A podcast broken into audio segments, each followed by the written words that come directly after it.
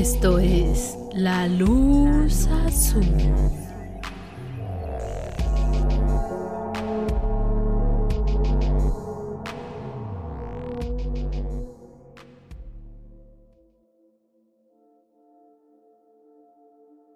Hola, muy buenas noches a todos.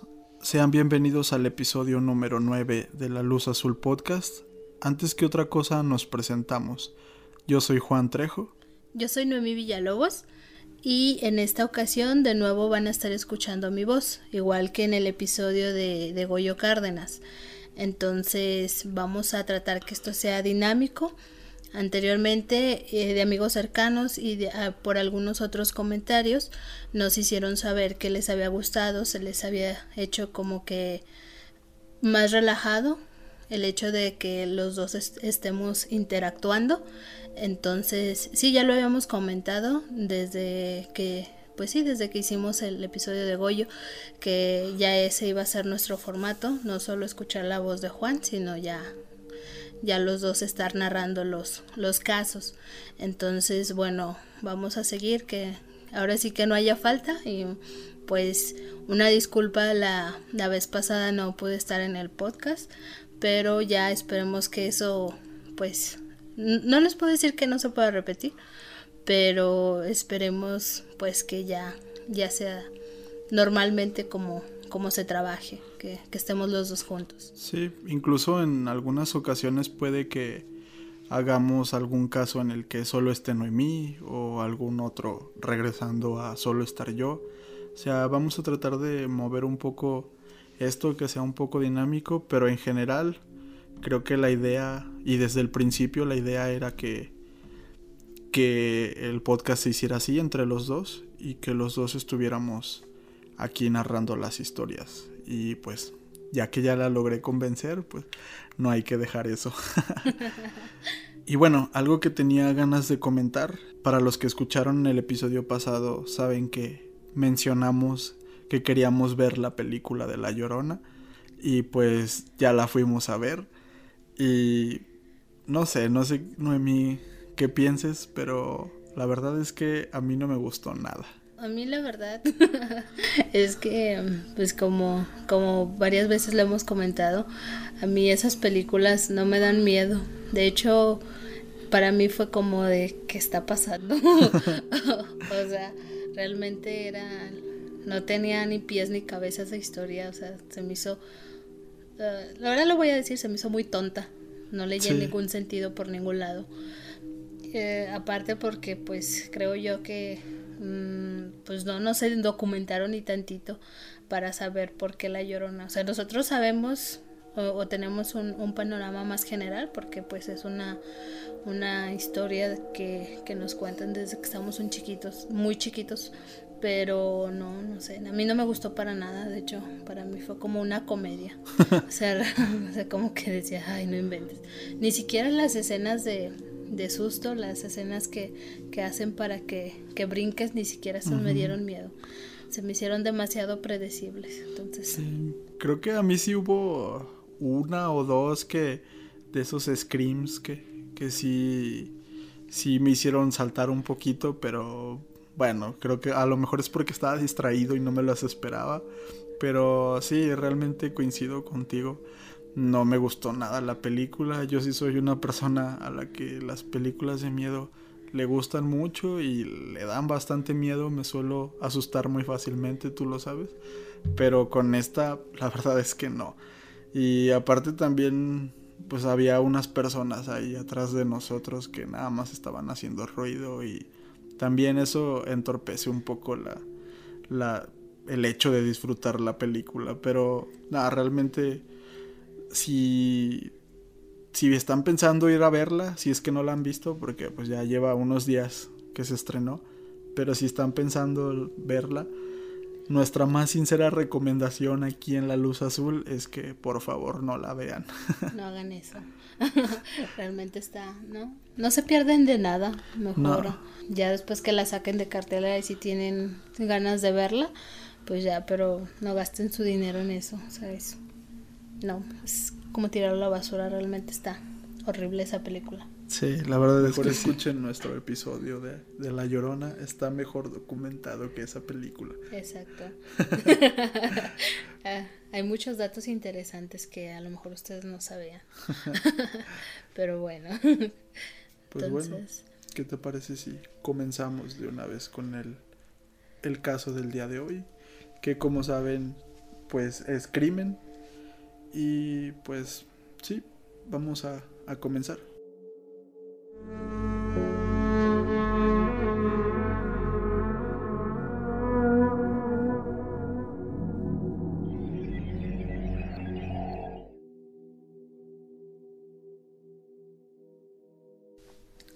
Ahora sí, comenzando de lleno con el capítulo del día de hoy, nos toca conocer la historia de la ogresa de la colonia Roma, también este, conocida como Felicita Sánchez. Eh, aquí nos vamos a dar cuenta pues un poquito más, más de ella y como, como ya los hemos acostumbrado a después ir a lo que son los crímenes que cometió. Entonces, a finales del siglo XIX y principios del siglo XX nace en el poblado de Cerro Azul, en el estado mexicano de Veracruz, Felicita Sánchez, la protagonista de este episodio. Realmente desconocemos muchos o casi todos los datos de su infancia. Solamente pudimos encontrar que ella tenía una relación bastante tormentosa con su madre. Eh, esto se refiere a que era rechazada eh, Felicitas tenía hermanos, pero por alguna, alguna razón que pues no tenemos a detalle, eh, la madre de Felicitas lo que hacía con ella era rechazarla. Entonces, ¿qué, ¿qué, qué fue lo que ocurrió en este caso? Que ella resintió todo eso sintió que su madre pues de una u otra forma le demostraba que no la quería. Esto iba a generar que desde muy pequeña en Felicitas naciera un rechazo patológico hacia la maternidad y todo lo relacionado a esta. Más tarde veremos cómo esto es muy importante y marcaría su modus operandi. Además de esto, encontramos en esta mujer una característica muy particular y casi un común denominador en los asesinos seriales. Desde muy chica era cruel con los animales y disfrutaba envenenar perros y gatos callejeros. Bueno, esto es algo que ya hemos leído anteriormente en algunos asesinos seriales que como que tienen esa, esa tendencia, una que nace desde muy chicos y de una u otra forma como que, como que tienden a hacer eso mucho, que, que maltratan a los animales. Sí lo he visto en varios casos y creo que pues se repite de una u otra forma como que sí. Sí, de hecho. La mayoría pues, de ellos. Hay varios estudios que se les han hecho a muchos asesinos seriales este, famosos. Y pues sí, esta característica, como bien lo comenta Noemi, sí es algo muy, muy común en los asesinos seriales. Eh, existen dos o tres características así, por ejemplo, otra es que se orinan en la cama cuando eran niños y, y también que alguna vez recibieron un golpe muy fuerte en la cabeza o algo así. Pero sí es esta característica de maltratar animales. Por ejemplo, se me viene a la cabeza un, un caso muy famoso eh, como lo es Jeffrey Dahmer.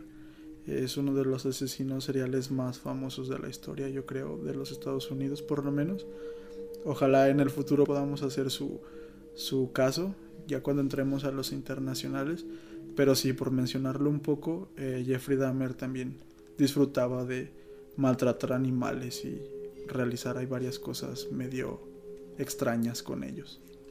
Quedémonos con la idea de que es una característica muy notoria en, en estos tipos de individuos. De aquí damos un salto en la vida de Felicitas. Aproximadamente en la década del 1900 en su adolescencia, donde estudia y se gradúa de enfermería en su natal Veracruz, una vez graduada comienza a trabajar como partera. Si alguien este, que nos está escuchando y no es de México, mm, pues más que nada una partera tiene como, como función principal ayudar a las, a las mujeres que están embarazadas a dar a luz a, sus bebés. Eh, de hecho, creo que no, no tanto en México, sino creo que también en América Latina también son conocidas las parteras. Y pues sí, más que nada en esa época se usaba más que fueran con una partera a que fueran con un médico.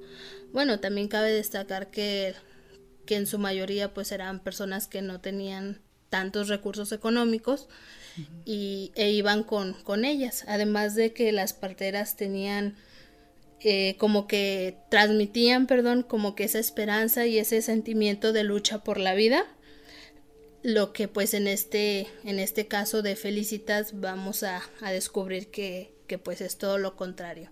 También por estas fechas, Felicitas contraería matrimonio con Carlos Conde, un hombre que más tarde sería descrito como una persona de poco carácter, codependiente y sumiso.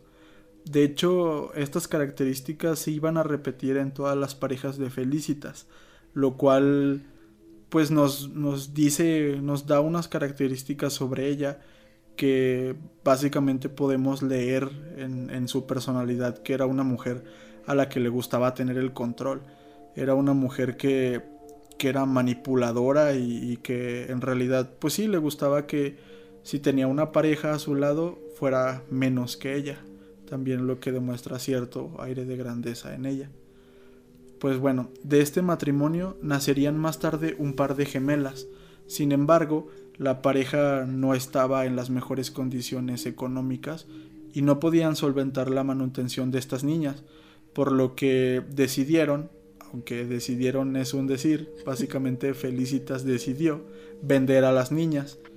Este hecho fue el que hizo que terminaran con su matrimonio y tras la separación Felicitas iba a dejar su natal Veracruz para finalmente en el año 1910 emigrar hacia la capital de México, el Distrito Federal. Bueno, después de que Felicitas se mudó a la Ciudad de México, lo primero que hizo es buscar una, una habitación que se estuviera rentando. De hecho, pues tuvo suerte en encontrarla. Eh, la casera era una mujer, y ella le rentó en el tercer piso de su edificio ubicado en la calle Salamanca número 9 en la colonia Roma. Se dice que la casera se la pasaba todo el día afuera, o sea, realmente no sabía lo que hacía Felicitas. ¿Qué se ocasiona a raíz de esto? Que ella tuviera todo el departamento para ella sola y ya así ella poder empezar a, a practicar, pues, digamos, su negocio de parteras. Entonces, pues sí, si no tenía la casera, ella podía entrar y salir.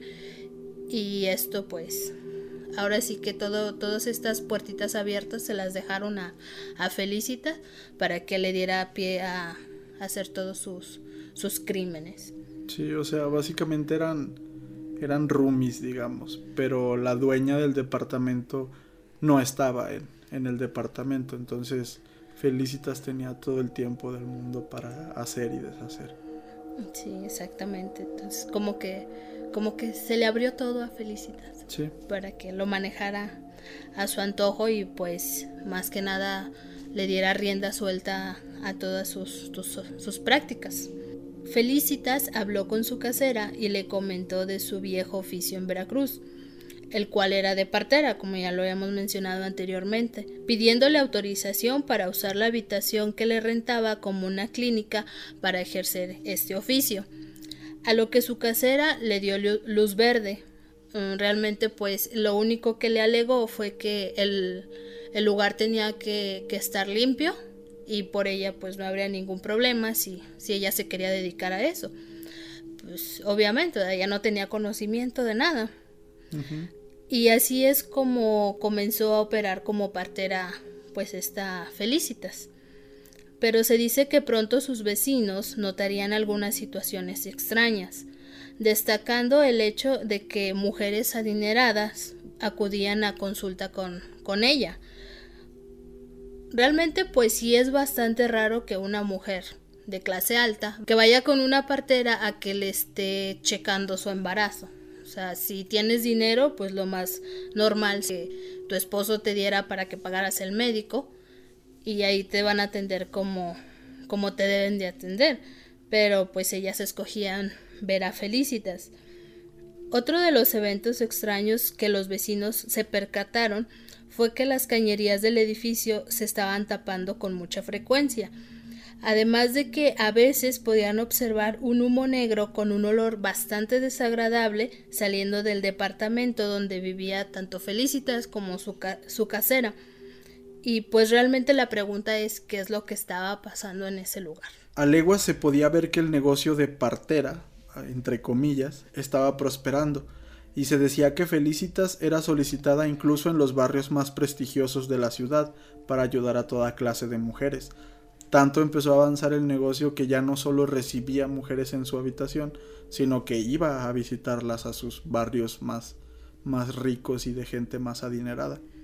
En esta época es cuando se descubre que Felicitas no solo auxiliaba a las mujeres que estaban dando a luz, o sea que no solamente era una simple partera, sino que también había montado un negocio de abortos clandestinos, y muchas de estas mujeres en realidad la contrataban para que las ayudara a deshacerse de sus hijos, pues más tarde se descubriría que Felicitas, además de partera y de realizar abortos, brindaba otro servicio muy peculiar el tráfico de bebés. Había mujeres que solían acudir a ella cuando ya estaban en una edad gestacional bastante avanzada, y obviamente no se les iban a poder realizar los abortos, porque esto no solamente iba a matar al bebé, sino que corría el riesgo de que matara a la mujer que estaba, que estaba dando a luz. Entonces lo que realizaba Felicitas con estos niños que sobrevivían era que se los compraba a las mujeres y con la promesa de colocarlos en una buena casa, los vendía. ¿A quién? Realmente no se sabe. Esto fue durante la década de los 1910, todavía en un México porfirista, y se dice que Felicita Sánchez fue detenida en al menos dos ocasiones por ser sorprendida tratando de vender a un bebé, pero en todas las ocasiones salió libre tras pagar una simple multa. El negocio siguió y siguió prosperando hasta que Felicitas recaudó el dinero suficiente para abrir una miscelánea, que obviamente fungió como clínica clandestina, en la calle Guadalajara número 69 en la Ciudad de México. A esta miscelánea la nombró La Quebrada.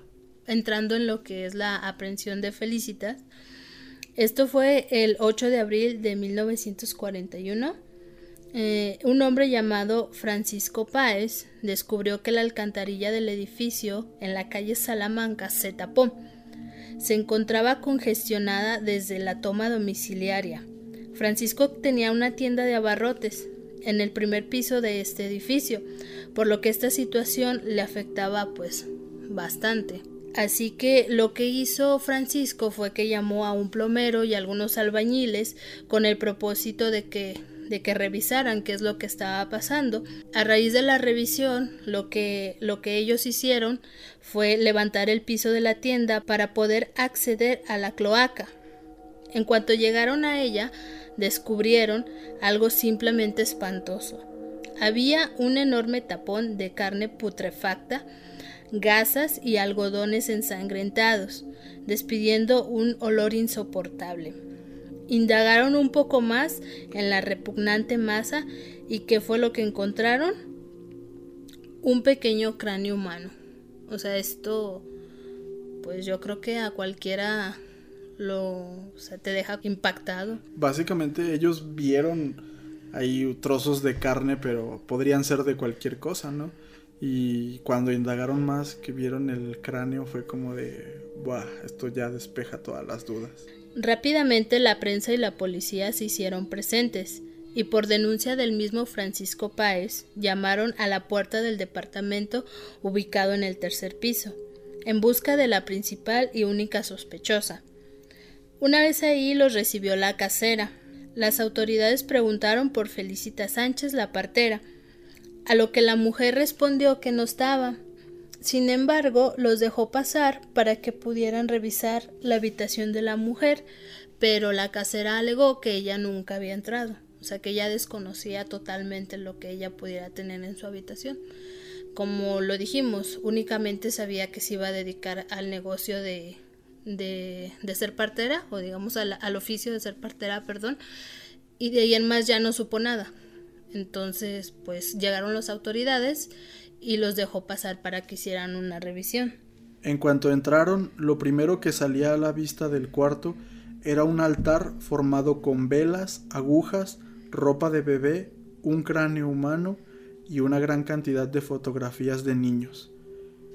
Esto realmente me imagino que les impactó, o sea, tú entras a una habitación y ves un altar, o sea, no sé, no hay fotos de esto creo, pero yo me lo imagino como muy tétrico, o sea, como, no sé, un altar ahí dedicado a niños con un cráneo muerto. Entonces, las autoridades al descubrir esto enseguida se dirigieron hacia la miscelánea La Quebrada en busca de Felicitas, pero la mujer no se encontraba ahí puesto que se había dado a la fuga. Por esa época realmente no existía la noción de un asesino en serie. De hecho, vemos que en México, más o menos por esta época, fue cuando hubo más auge de, de asesinos. Y como tal, pues yo me imagino que tomó por sorpresa a las autoridades cada uno de estos casos, aunque ahora los vemos en un panorama más global. En esa época pues eran casos aislados, distintos, y realmente la palabra asesino serial no se usaba en México, pero el infanticidio era, y aún lo es, un crimen altamente condenado, por lo que esta investigación tuvo que escalar el alcance de la policía de la ciudad, cayendo en manos de un popular detective llamado José Acosta Suárez, y que pues un dato curioso y que lo conecta directamente con, con otro de nuestros episodios, de hecho el último, fue que este mismo detective llamado José Acosta Suárez, un año después de, este caso de Felicitas, en 1942, iba a atrapar a Goyo Cárdenas, que es el protagonista de nuestro episodio número 7. Bueno, y pues ya cuando se dieron a, la tarea de, de, la investigación y de llegar más profundo al caso, lo que hace el detective es que el día 11 de abril de 1941 detiene a Salvador Martínez Nieves, el plomero que se dedicaba a ayudar a, Felicitas cuando se tapaba su departamento ya que pues en algunos artículos se relata que mientras se, se, dedicaba a su oficio, que a veces tenía quejas de que se tapaba mucho el baño, entonces lo que hacía Felicita era que le hablaba a Salvador y le decía que pues se lo destapara y ya para que no hubiera problema. Entonces, pues inmediatamente este, este señor lo que hace es que se declara cómplice de Felicitas y gracias a él es que tenemos muchos de los detalles de la historia. Salvador relata que en efecto sabía lo que estaba, lo que estaba pasando y que recibía una cuantiosa paga por destapar los caños del edificio y un soborno mucho más cuantioso por su silencio, ya que pues obviamente a Felicitas pues no le convenía que la hablara. Entonces pues él hacía su trabajo y recibía dinero por eso.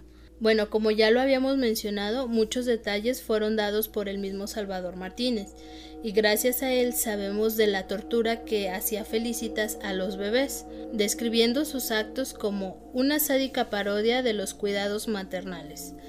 Bañaba a las criaturas con agua helada, no les daba de comer durante periodos considerables de tiempo. Los dormía en el piso y a veces los alimentaba con carne o leche podrida. Sus métodos de ejecución fueron muy muy variados asfixia, envenenamiento, apuñalamiento y hasta inmolación. En otras ocasiones repetía sus diversiones de la infancia y los envenenaba. Una vez muertos procedía a descuartizarlos.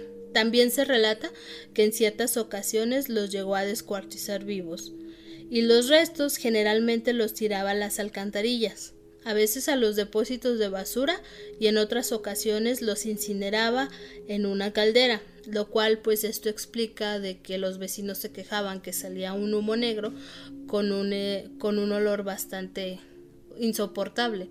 Es muy fuerte saber todo lo que hacía con los recién nacidos y eso de que volvemos un poco a lo que comentamos en el principio, hacía les llegó a hacer a varios bebés lo que hacía con los animales de pequeña.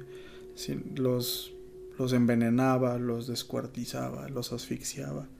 Entonces, pues sí, la verdad es que a mí sí me parece algo bastante fuerte y sí como que medio se me quebra la voz porque sí se me hace, pues sí, fuerte y, muy horrible lo que esta mujer hacía.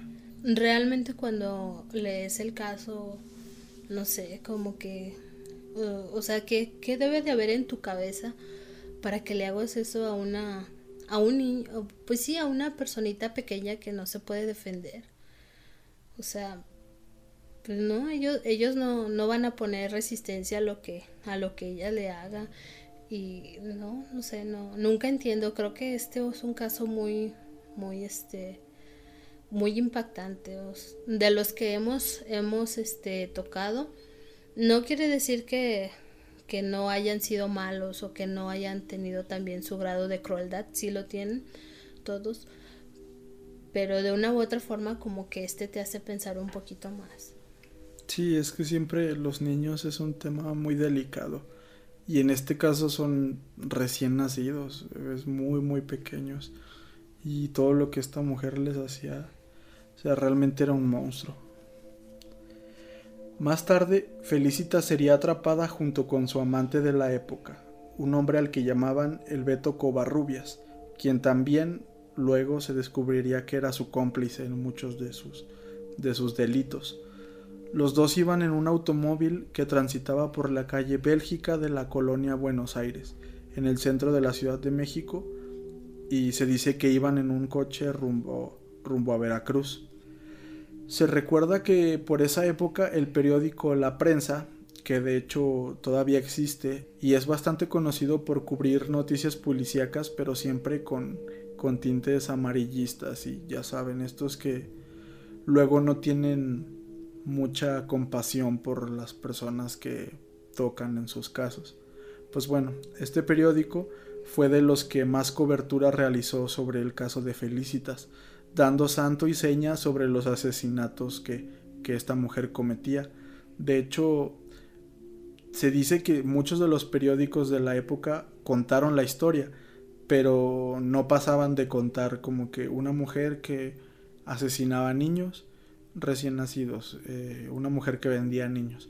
Pero realmente el periódico La Prensa fue el que publicó todos los detalles, todo lo que, lo que Salvador había declarado, cómo maltrataba a los niños, santo y seña de dónde cortaba, dónde los echaba.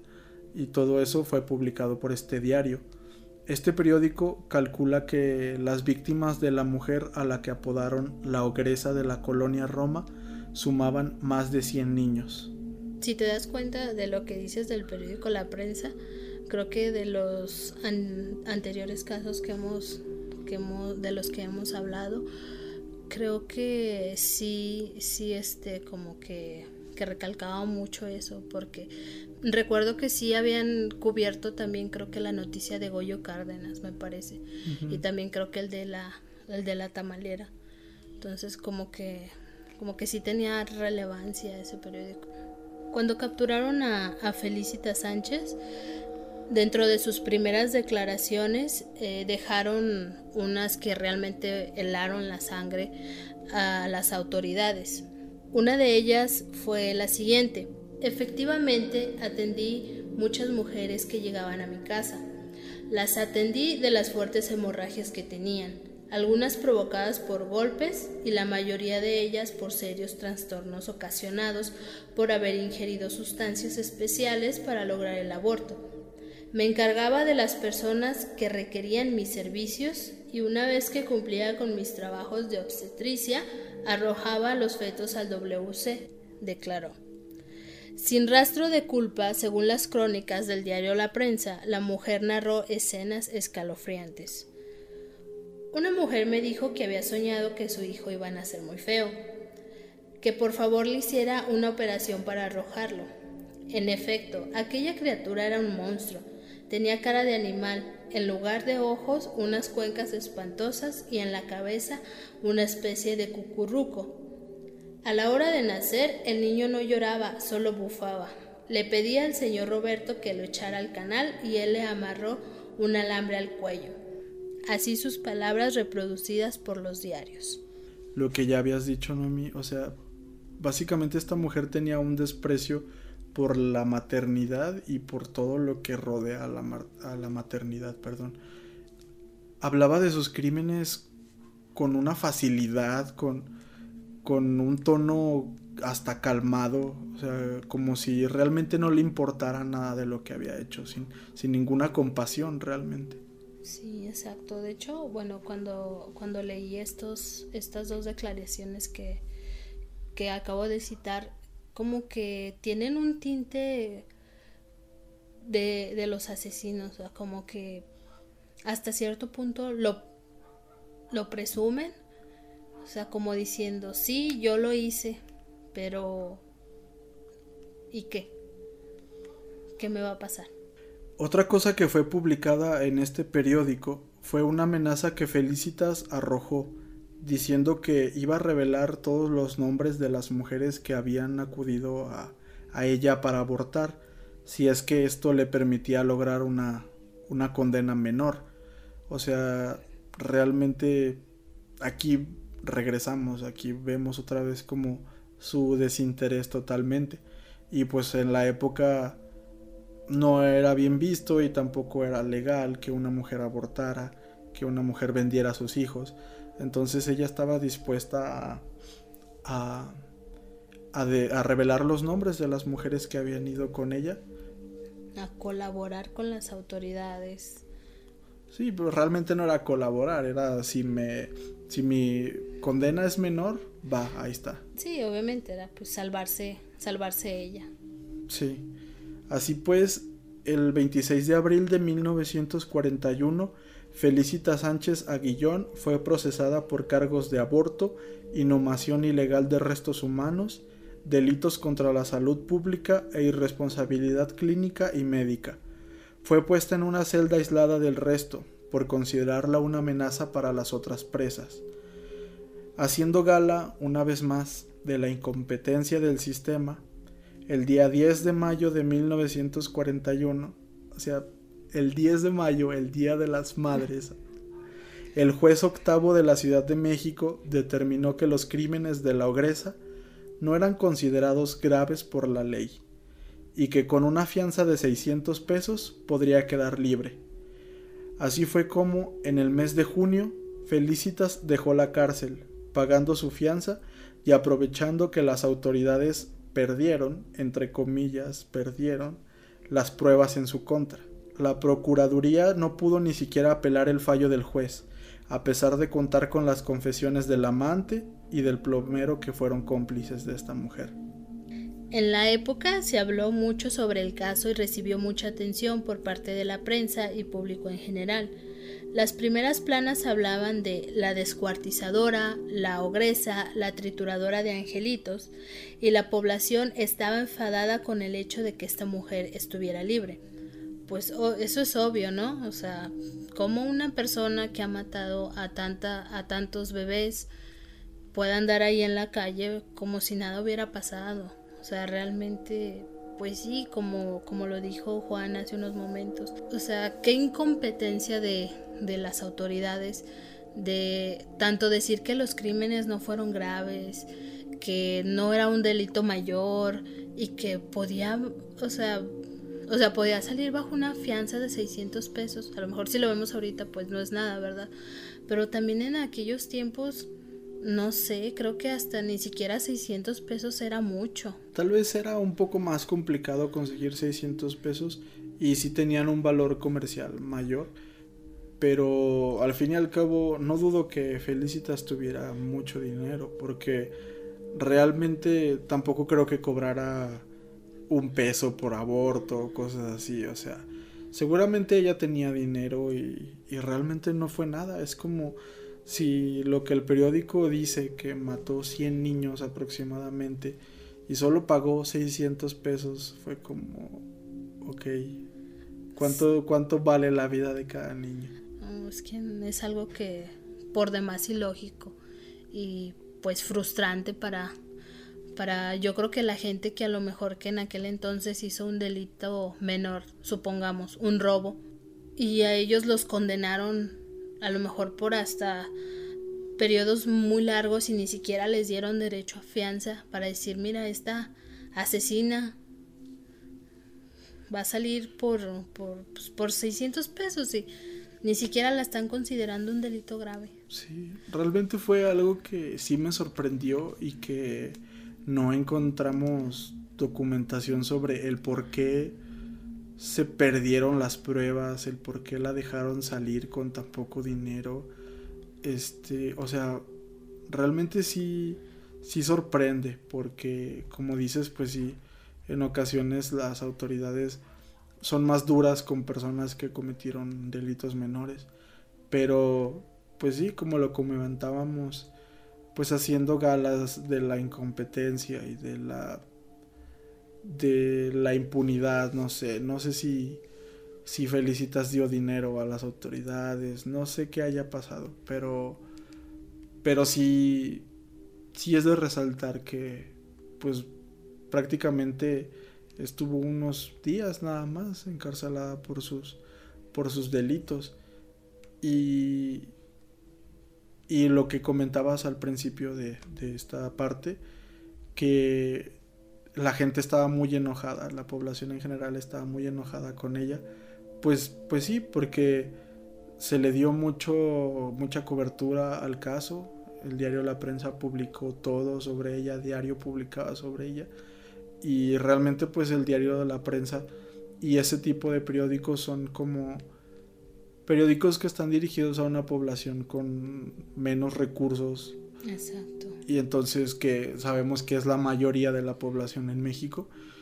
Y básicamente pues todas las personas, por lo menos de la Ciudad de México de la época, sabían sobre esta mujer y sabían que había quedado libre y sabían que había quedado libre con 600 pesos y pues sí, se entiende la frustración de la gente y, y, todo el todo la mala cobertura que se le dio al caso. A raíz de que, de que Felicita sintió todo ese rechazo por la población, de que obviamente si salía a la calle las señoras no la iban a ver con los mejores ojos, en el año de 1941, el día 16 de junio, Felicitas decide acabar con su vida tomando fuertes cantidades de Nembutal. Murió durante la madrugada y se dice que murió en compañía de, de su amante.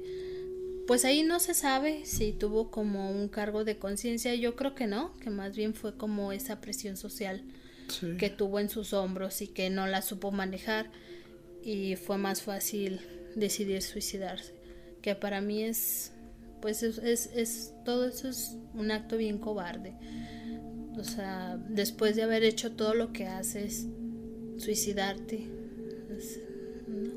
Sí, y, y, aparte como dices, o sea, se suicidó por, por la presión social y porque después de codearse con personas ricas a las que ayudaba, al final toda la gente hablaba mal de ella. Porque realmente, ya como, como ya escuchamos, ella no sentía una empatía por los niños, por las madres tampoco.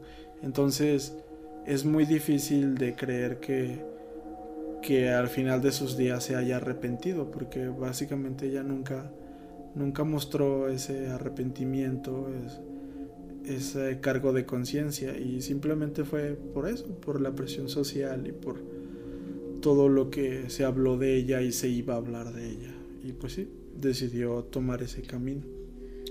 Muy cobarde de su parte, pero pues así fue como, como terminó la vida de Felicitas, en una cama, ahogada en pastillas.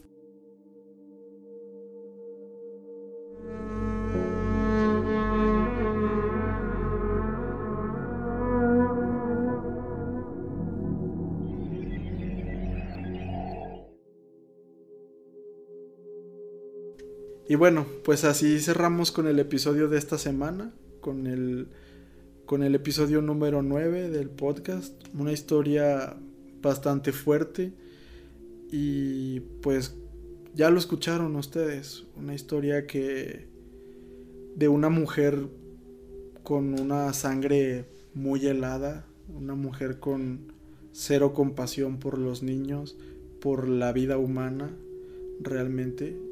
Y, y pues es un, es un episodio para concienciar y para, para ponernos a pensar un poco sobre la situación, sobre el aborto y sobre todas estas cosas. Y pues sí, es un caso que en lo personal me impactó mucho desde que, desde que lo leímos por primera vez y ahora narrarlo pues se ha hecho un poco complicado porque pues no puedo evitar no pensar, no crear esas imágenes mentales sobre lo que esta mujer cometía.